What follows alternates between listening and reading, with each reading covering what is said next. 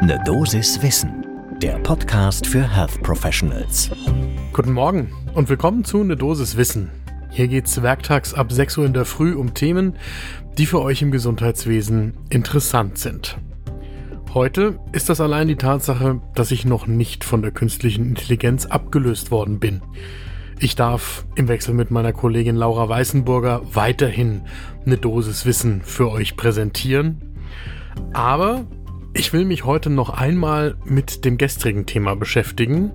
Und zwar der Frage, was künstliche Intelligenzen, wie zum Beispiel ChatGPT, denn nun in der Medizin verändern werden, nach dem, was wir heute wissen und was nicht. Ich bin Dennis Wallwieser, ich bin Arzt und Chefredakteur der Apothekenumschau. Und heute ist Dienstag, der 7. März 2023. Podcast von gesundheithören.de und Apothekenumschau Pro. Die gesamte gestrige Folge von Ne Dosis Wissen war ein Gespräch zwischen mir und der künstlichen Intelligenz von OpenAI, ChatGPT, die seit Herbst letzten Jahres in fast aller Munde ist, jedenfalls bei den Menschen, die sich in irgendeiner Form mit der Digitalisierung und den Möglichkeiten von Machine Learning und künstlichen Intelligenzen beschäftigen. Und dafür haben wir gestern eine ganze Folge produziert, in der ich meine Fragen, die ich ChatGPT gestellt habe, so vorgelesen habe, wie ich sie ChatGPT gestellt habe. Und dann haben wir die Antworten von dieser künstlichen Intelligenz in hörbare Sprache übersetzt. Das hat nicht ChatGPT selbst gemacht. Diese künstliche Intelligenz kann nicht mit uns sprechen, sondern das ist textbasiert. Also man gibt Text in ein Suchfeld ein, so wie bei Google. Und dann bekommt man Text auch wieder angezeigt. Da entsteht quasi ein Chat-Dialog, deswegen ChatGPT. Wir haben diese Antworten von der künstlichen Intelligenz genommen und durch eine sogenannte Text-to-Speech-Anwendung geschickt. Da kommt dann hinten raus ein von einer Computerstimme vorgelesener Text und das ist das, was ihr gestern in der Folge gehört habt. Aber dieser Dialog war komplett unverändert. Das heißt, genauso wie ihr den gestern in neuneinhalb Minuten in der Folge gehört habt, so hat dieser Dialog stattgefunden, Sonntagnachmittag, zwischen ChatGPT und mir. Ich habe nichts weggekürzt, ich habe nichts geglättet, ich habe nichts hinzugefügt und dass am Schluss ChatGPT unbedingt noch das letzte Wort behalten musste, war so von mir auch gar nicht geplant. Aber offensichtlich kann die künstliche Intelligenz keine Aussage von uns Menschen einfach so stehen lassen. So, und was wir aus dieser Folge und ein bisschen mehr von dem, was wir über künstliche Intelligenzen heute schon wissen, lernen können, das lohnt in jedem Fall einen genauen Blick zum ersten Kaffee des Tages, der ja, haben wir gestern von der KI gelernt, durchaus gesundheitsfördernd sein kann. Ich weiß nicht, wie es euch gestern ging beim Hören der Folge. Vielleicht hört ihr sie auch nach dieser Folge zum ersten Mal an, dann achtet einmal drauf. Das war ja teilweise durchaus so ein bisschen ermüdend, was die künstliche Intelligenz ChatGPT da so gemacht hat. Denn unabhängig davon, was genau ich gefragt habe, waren da ziemlich viele Wiederholungen drin. Sie hat an verschiedenen Stellen immer wieder wiederholt, dass man im Zweifel doch Ärztinnen und Ärzten und anderem medizinischen Fachpersonal vertrauen sollte und betont, wo die Grenzen der eigenen künstlichen Intelligenz liegen. So, da ist ja die spannende Frage, wie kommt eigentlich ChatGPT zu diesen menschlich klingenden Antworten auf Fragen, die man in die Maschine hineingibt?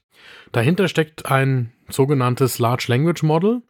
Und nach dem, was wir darüber wissen, wie diese Computermodelle funktionieren, geht es darum, dass der Computer trainiert wird mit unglaublichen Mengen an Texten.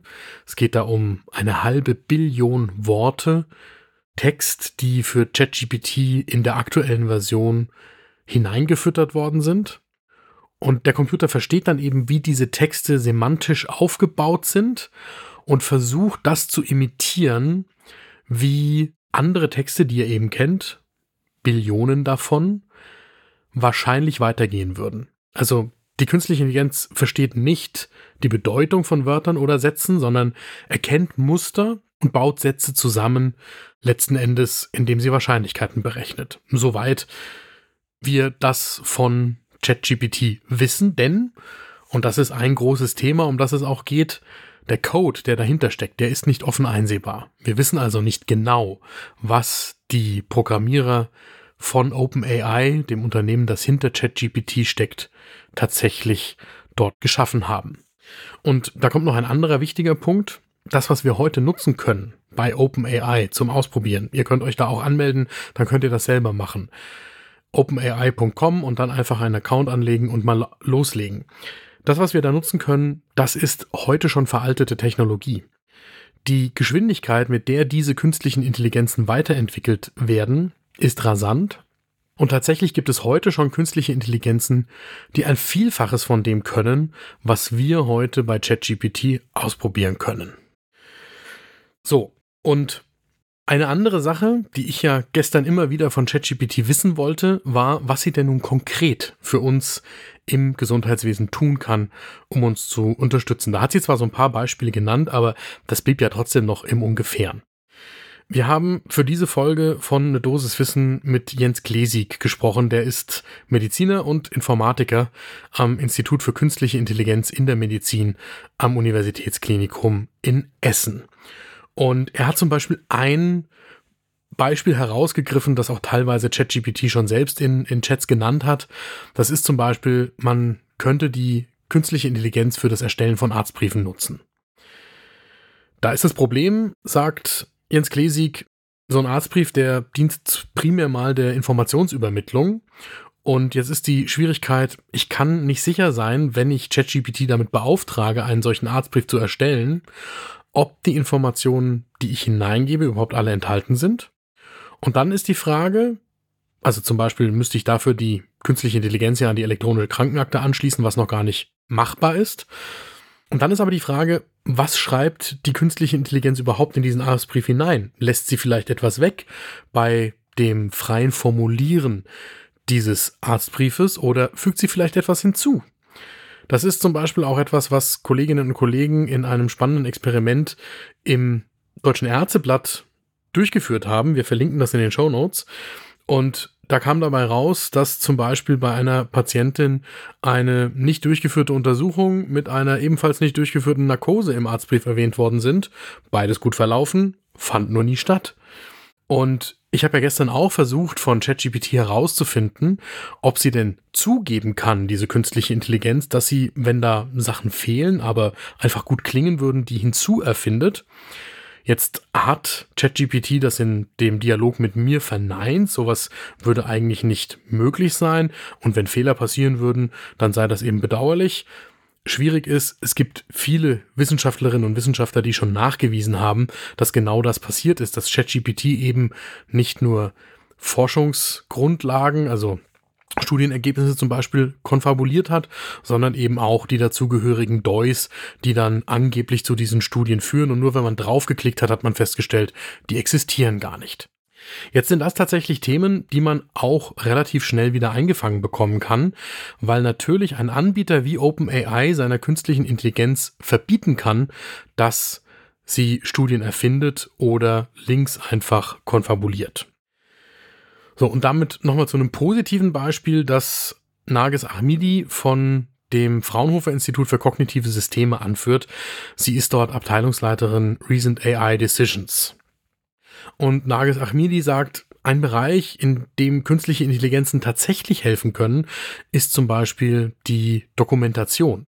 Wenn man eine künstliche Intelligenz auf solche datenstrukturierenden Tätigkeiten ansetzt, dann kann das natürlich wirklich Zeit freischaufeln bei Ärztinnen und Ärzten und die können sie dann wieder für sinnvolle Kommunikation mit den Patientinnen und Patienten einsetzen. Wichtig ist, und das betonen alle Expertinnen und Experten, egal wofür die künstliche Intelligenz am Ende eingesetzt werden kann, sie muss, Stand heute, immer von menschlichen Expertinnen kontrolliert werden. Das heißt, am Ende braucht man immer jemanden, der das Fachwissen mitbringt, zu kontrollieren, ob das so stimmen kann, was die künstliche Intelligenz da zusammenführt.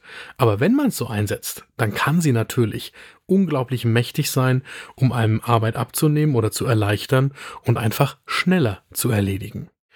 Und damit noch ein Punkt zum Schluss, der wirklich wichtig ist. Das findet ihr auch in einem hervorragenden Text beim Deutschen Ärzteblatt, den wir ebenfalls verlinken. Bart de Witte weist darauf hin, der ist Experte für künstliche Intelligenz und früher war er Leiter der Abteilung Digital Health im deutschsprachigen Raum bei IBM. Bart de Witte legt Wert darauf, dass künstliche Intelligenzen für die Medizin eben nicht von geschlossenen Unternehmen wie OpenAI angeboten werden sollten, sondern von ja, Stiftungen zum Beispiel oder anderen Organisationen, die offenlegen, welche Kriterien sie in ihre künstliche Intelligenz hineinprogrammieren, damit man jederzeit nachvollziehen kann, wie Entscheidungen von einer künstlichen Intelligenz, die im medizinischen Bereich eingesetzt wird, tatsächlich getroffen werden. Denn ansonsten ist das immer eine Blackbox, wo man nicht weiß, was zwischen der Eingabe, dem Prompt und der Ausgabe, dem Ergebnis wirklich passiert. So, und damit zu meinem Fazit sowohl des Experiments gestern in der Folge, in der ich mich mit ChatGPT unterhalten habe, als auch die Zusammenfassung für heute, wo wir stehen. Natürlich sind künstliche Intelligenzen in der Medizin noch mit Vorsicht zu genießen. Ein Fehler darf keiner von uns machen. Das Abtun und sich nicht damit beschäftigen. Denn egal was Profis im Gesundheitswesen davon halten, Unsere Patientinnen und Patienten werden diese künstlichen Intelligenzen einsetzen und zwar jetzt. Es gibt mit Microsoft, mit Bing schon einen Anbieter einer Suchmaschine, die den Einsatz der künstlichen Intelligenz in allen Gebieten ermöglicht.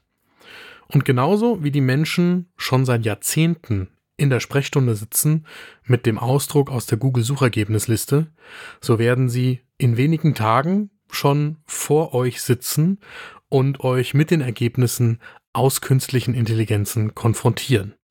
Das müsst ihr einordnen können, damit müsst ihr umgehen können und ihr müsst selbst wissen, was die Möglichkeiten und Grenzen dieser Technologie sind. Das war eine Dosis Wissen für heute. Und heute habe ich einen Wunsch zum Schluss. Geht jetzt auf die Website von OpenAI, legt euch einen Account an und startet eure erste Diskussion mit ChatGPT, damit ihr erfahrt, was diese Maschine eigentlich kann. Wenn ihr ein Feedback dazu habt an uns, dann freuen wir uns über Mails an eine Dosiswissen at gesundheithören.de. Ein Podcast von gesundheithören.de und Apothekenumschau Pro.